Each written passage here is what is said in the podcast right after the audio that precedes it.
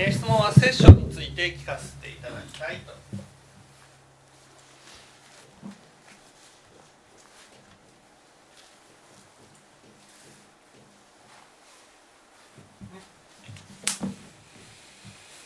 えー、私たちは殺生と聞くとその生き物を殺すことがね、えー、殺生だとこういうふうに思ってます具体的に人に対してねたとえ殺さなかったとしてもね相手を殺すようなことを言うとかやるとか傷つけるとかこういうことが殺生だとこういうふうに思ってます。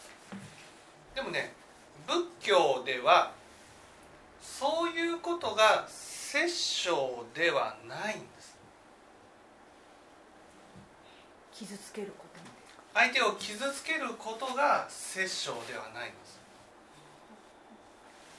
なぜかというとねその私たちの苦しみというのは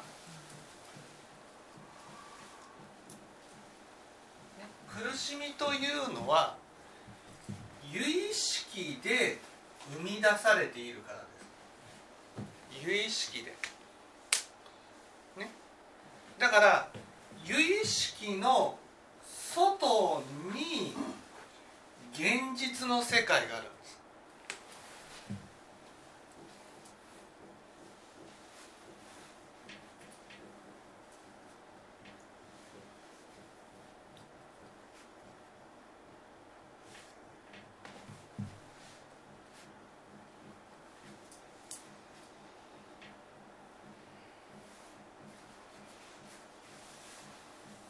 ここがねすごく大事なことになりますね。例えば私が清盛さんを見る。その清盛さんを見た時に私が見ている清盛さんは私の由意識の中の清盛さんってことなんです。ね。私の由意識の中の清盛さん、ね、でも実際の清盛さんは私の見ている由意識の外にいるわけです。ね。だからその苦しみというのは由意識の中で生み出されているわけです。この由意識の中でその人のこれねこれ生っていうのはこれはあの実際の命ってことじゃないんです心ってことなんです心。ね。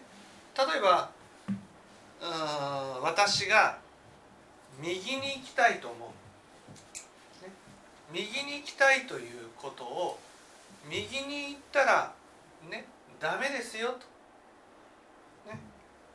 右に行ったらねあなたを否定します。あなたを否定するっていうのはあなたの、ね、この章っていうのは存在を否定するってこ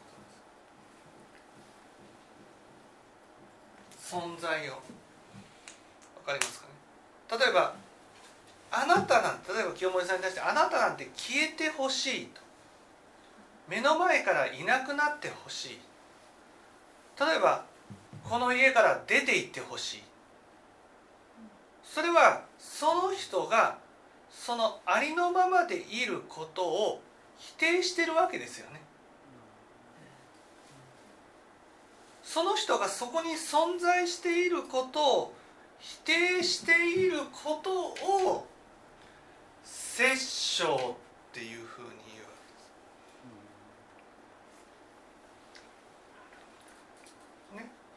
その人がその場にいてはいけない。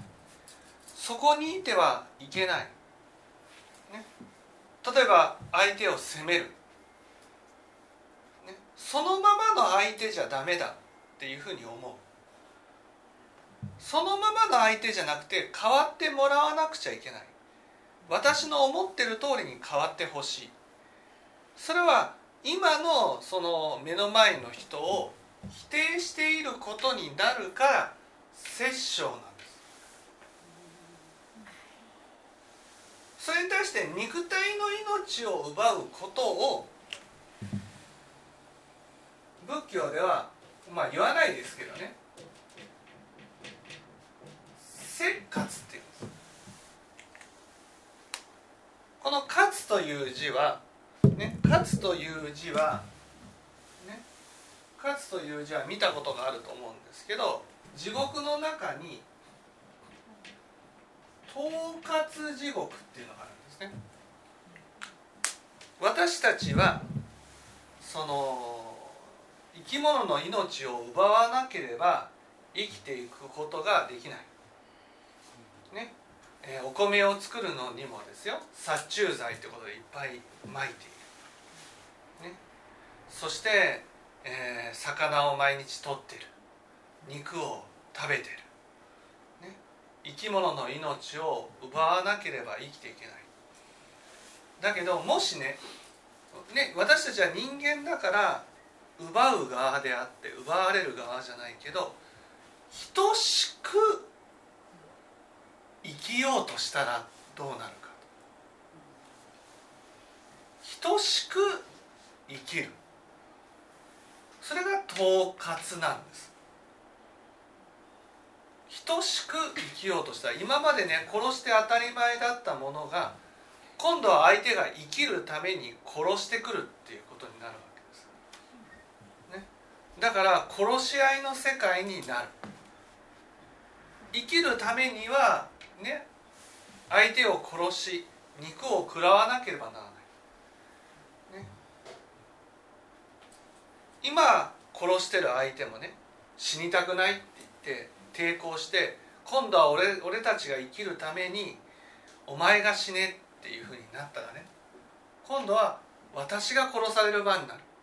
生きるためには相手を殺さなければならない。これが統括なんです。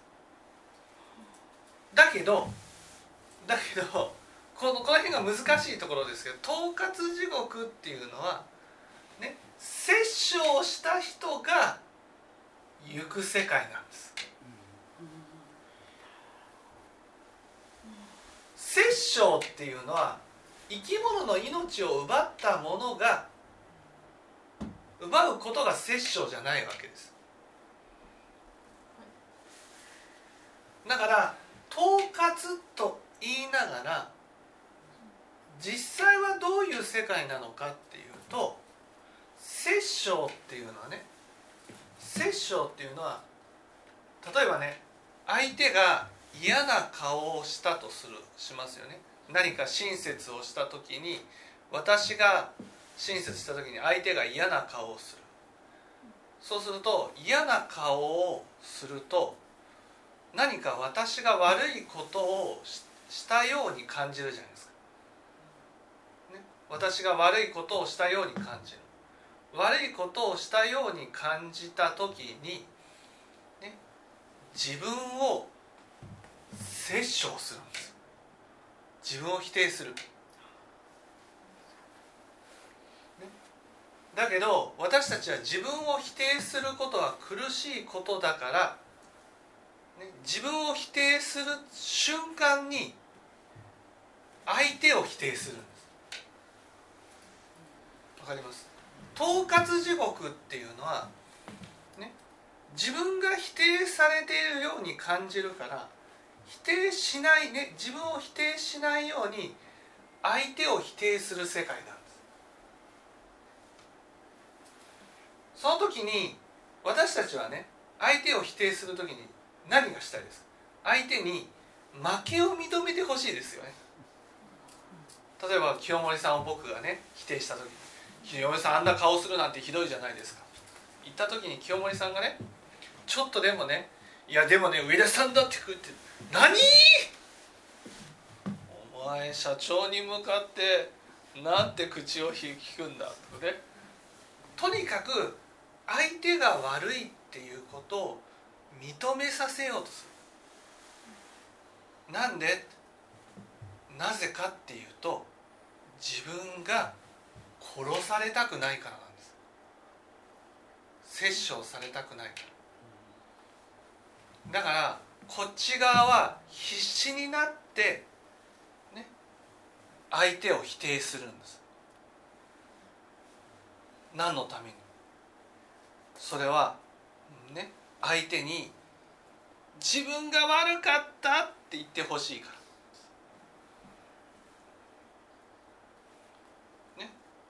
ところがね相手は相手でやっぱり殺生法を持ってるわけです。自分が悪かったってなったら自分をね殺生して殺す殺すことになる。殺したくない。なったら当然清美さん清美さんでね上田さんだってこれじゃないですかってなる。ね。何？俺が悪いっていうのかね。清美お前そんな口がよく聞けなこういうふうな感じでね。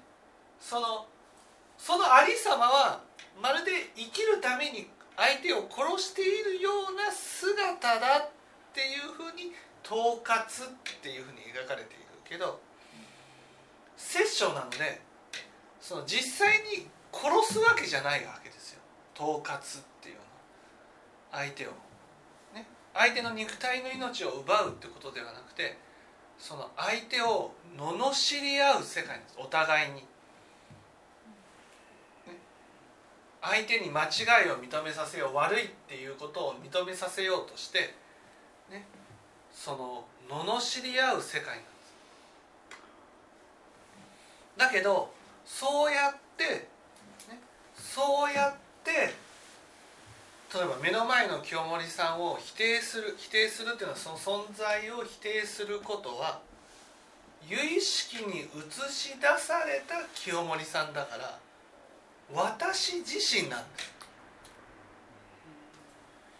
ね、ここ分かります？私自身なんです私自身を否定していることになるんです。だから私が相手を否定した報いは私がちょっとでも自分が悪いと感じた時に返ってくるんです。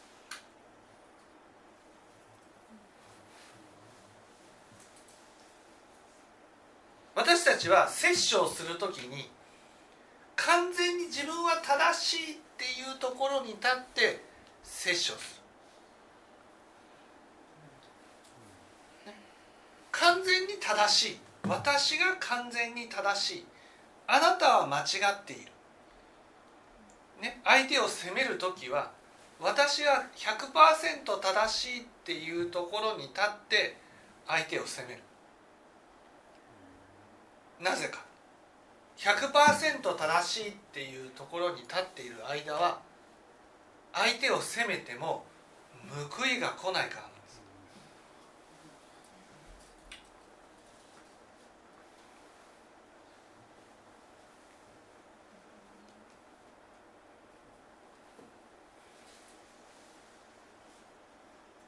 わかります。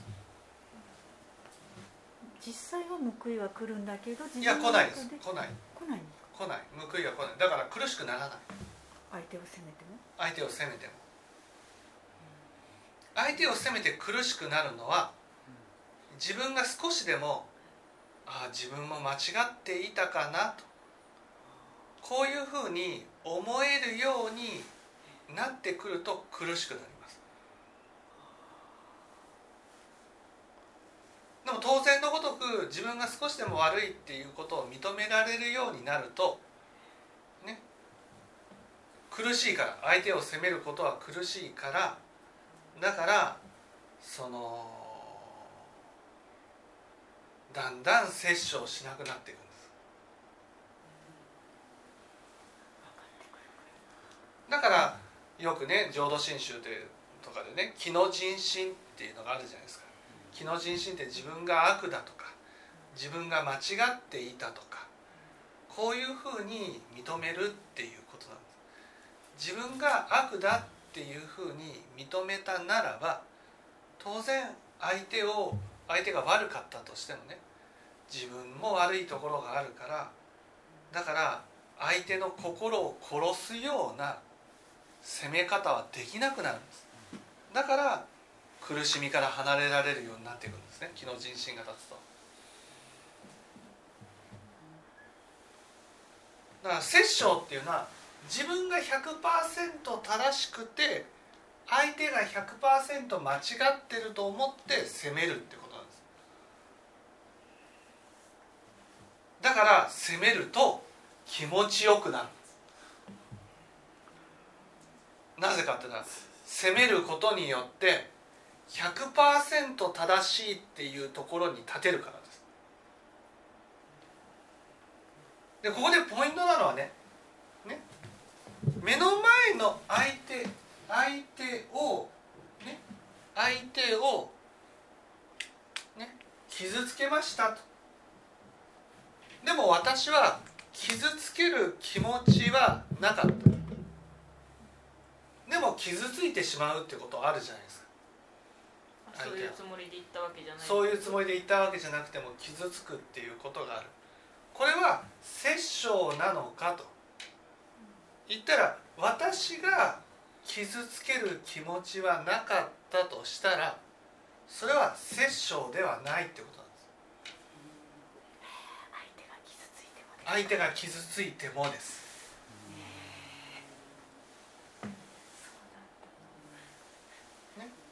相手がたとえ傷ついてもね私は傷つけるつもりはなかったとしても100%正しいところに立って発言したものはそれ殺生ですよね。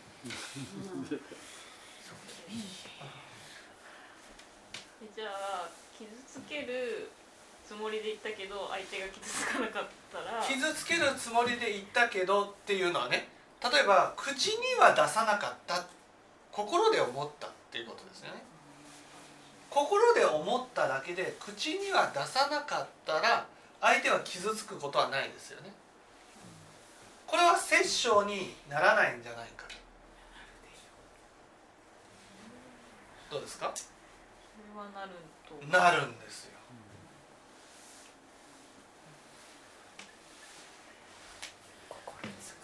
そう。だから仏教が分かってくると、ね、言わなきゃいいでしょっていう発想にはならなくなるんです。実際の相手が傷つくかどうかじゃないんですよ。実際の相手が傷つくかどうかじゃなくてね自分の世界でどうかってことなんです。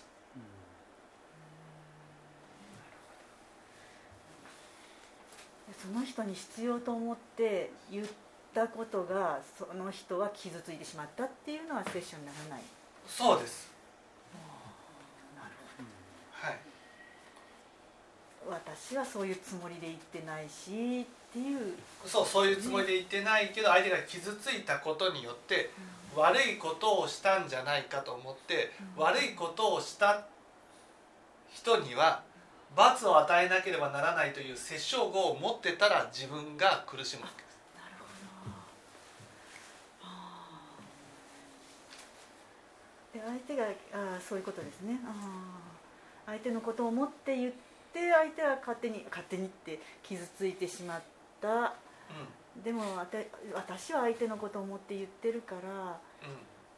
ここでポイントなのね。え私は相手のために言ったからえ悪くないだ これはええ当然殺生語を持ってる人の発言だけど悪くない悪くないって。言ってるってことは悪いとなったら殺しにかかる者がいるってことですよね。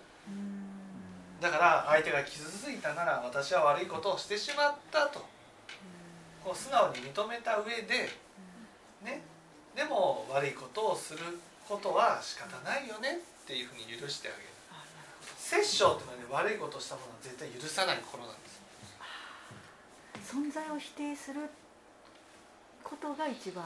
そう存在を否定するっていうことはねうん私自身がこれ跳ね返ってきた時にね殺されるような肉体が殺されるんじゃないですか私の存在が消されるってことは私が殺されるような苦しみを味わうだから殺生なんですよ。たとえ生きていたとしてもね存在を殺されるっていうことがその人にとって一番苦しいわけですよ逆にあの自分自身がそのいろいろされたり言われたことに対して傷ついた時にはい。こうこうこうだったから傷ついたのよっていうのは その傷ついたんだよっていうことをねその責める心で言ったならば殺生です。そういうことですね。ああ知らせるというか。知らせるそういうことをやったんだよって分かってもらいたいっていうね。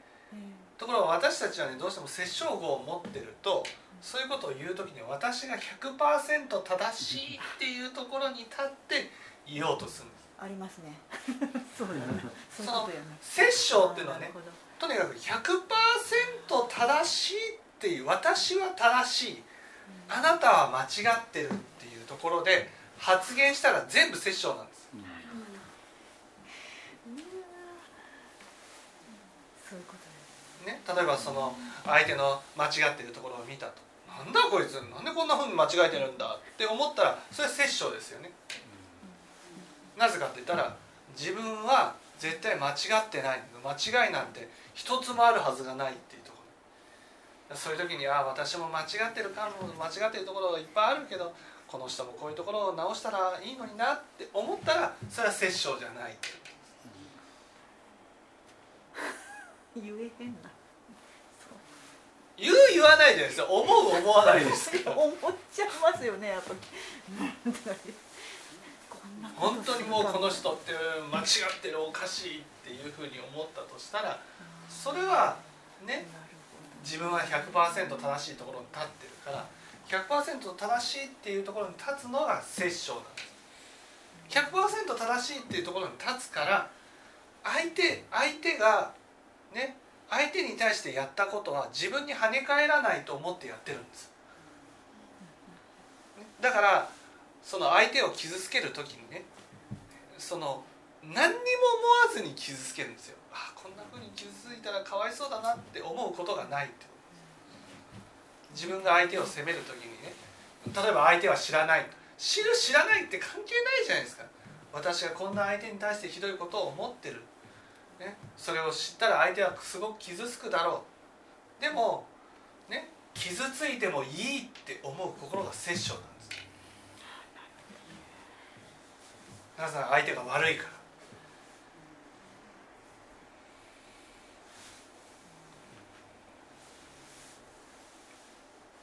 ら。だから実際は私はねその傷つけるつもりはなかったけど相手が傷ついたらそれは殺生じゃないけど多くの場合はそれは、ね、傷つけるつもりはなかったかもしれないけど傷ついてもいいって思って言ってるんです。無意識のうちに。そう。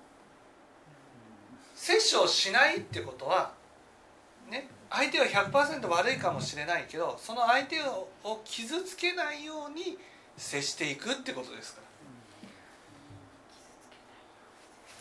例えばこうあってほしいとこうあってほしいという思いがありますよね。これじゃいけないからこうあってほしいとはい。いう思いがあってでこうあってほしいということを願いながら言ったとしてそれをねその相手が治らなかった時にね怒りが起きたらもう殺生なんです。い怒りまあ、怒りというより、まあ、この頃思うのはこうやってほしいと思って言ってでそうならない場合にあの例えば過去世があったり業があったり、まあ、自分も同じような道を通って今そう思えるようになったんだから仕方がないなと思いながらもしかしこういやそれじゃあちょっとどうどうなのって思うのがやっぱり殺生なんですその何でも言うようにその怒りですよね。怒ねその思い通りにならない相手に対して仕方がないなって思えなかったとしたら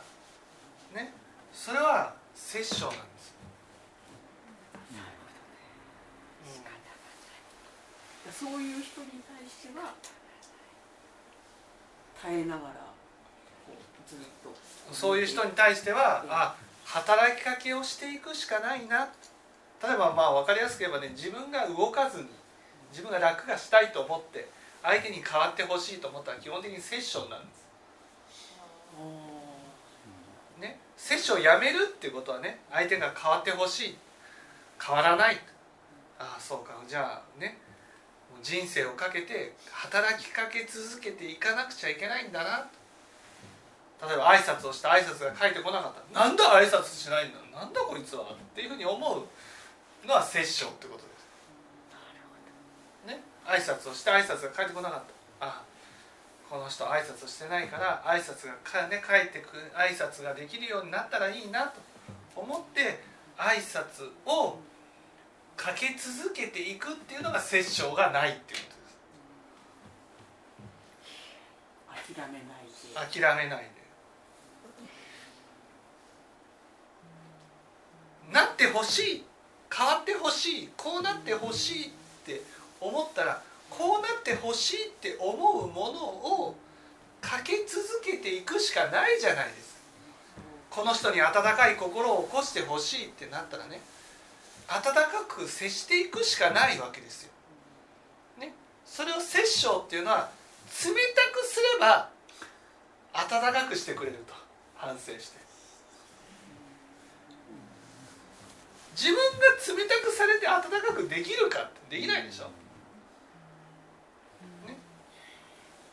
自分が正しいところに立って行動する。もうそれは基本的に殺生なんです。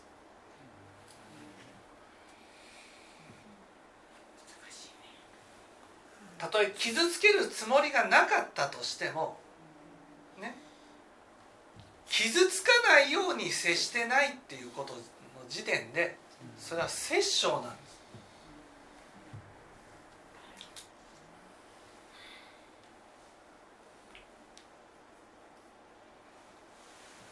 すねだから憎しみを持って相手を責めたと。憎しみを持ってっていう時点で相手を傷つけていいと、ね、相手を否定していいと。こういうふうに思ってるのでそれは殺生なんです。だけど本当に相手のことを思って言ったとしても相手が傷つくことはある、ね、傷つくことはある。殺生していなかったならば私は別にあの傷つけるつもりはなかったから殺生じゃないからいいわっていうふうにはならなくて私がどんなに傷つけるつもりがなくて傷ついてしまったとしてもその相手が傷ついたことに対してね本当にかわいそうだなと。殺生っていうのはとにかくね傷ついてもいい人を作るんです。例えば僕から見て清盛さんが悪だったらね清盛さんがどんなに傷ついていたとしてもねへっちゃらだっていうことです。ね、例えばある団体がですよ私がこう独立する時にね兵糧攻めにしようと、ね、兵糧攻めにしたら私が困るでしょ。苦しむでしょ、ね、その苦しむことをこちらからやってやろう。やってやろうっていうことをへっちゃらでを自分がそれが恐ろしいって思わずにやってるわけです。私がそうしたら困るだろう。でも悪だから。悪だから私が悪だから。ね。その人が傷ついても僕が傷ついても生活に困ったとしてもでもいいんだ。ね。これが殺生なんですよ。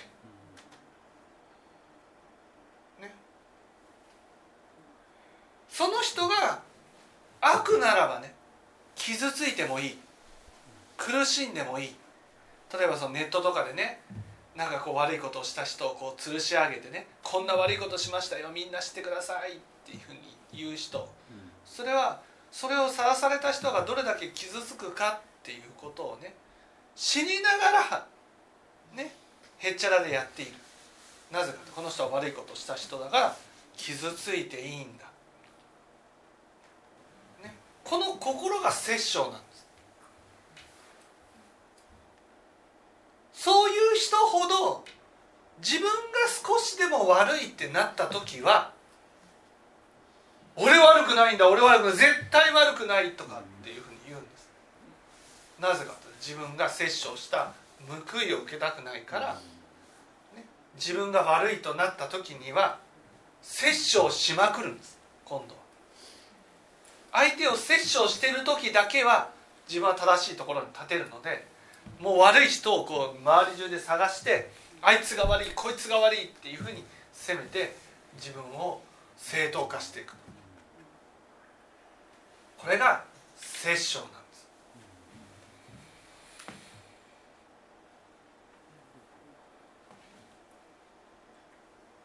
傷つけるつもりがなくて相手が傷ついてしまった場合にそれをそのまま受け止める？人が摂取してない人って言われたじゃないですか、はい。でもそれはやっぱちょっと罪悪感を持つこととは違う。っ罪悪感っていうのはね殺生業なんです。ていうことになる。自分が悪いとなった時に自分の中の殺生という鬼が自分を責めることを罪悪感っていうんです。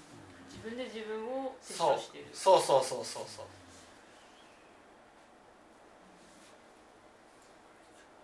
だから悪かったなとか思うんじゃなくて傷つけてしまったんだな。いや悪かったなって思ったわけですよ。わ悪かった自分はダメだとか悪かった自分はいなくなった方がいいとか。ね。それってそんなふうに自分を責めても相手は全然癒されないじゃないですか。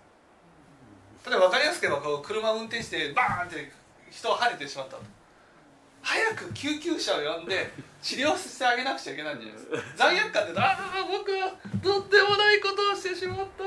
どうしよう。ああこれから刑務所に入らなきゃ。いそういうことを言ってたらどうしようもないでしょ。そうそういうこと言ってる間にその相手はだんだん命が消えていくわけですから。罪悪感がないっていうのはこうまあう、ね、これから受けることは受けることで受けていくと。まあまず目の前の相手を何とかしてあげなくちゃいけないんじゃないか。冷静にね。あまず自分がどうどうなるかじゃなくて自分が責められるああ私の立場がああ全知識という立場がどうなっちゃうんだろうとかっていうふうになるよりも先にとにかくこう行動を移していかなくちゃいけない。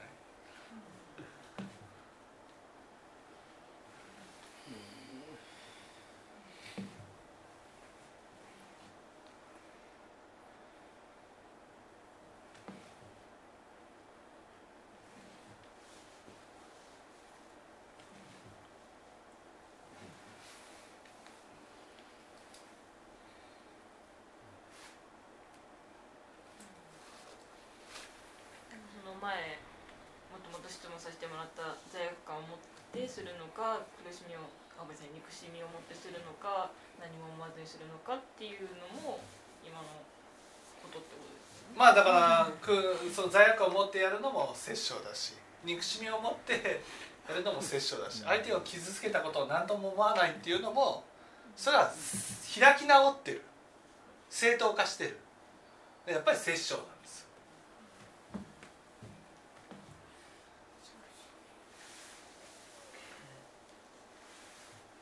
ですよ殺生がないっていうことはね純粋にああそういうふうに傷つけてしまって本当に申し訳なかったなかわいそうだなっていうふうに思うっていうことです。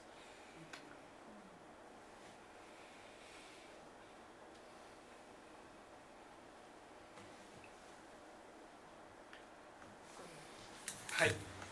じゃあ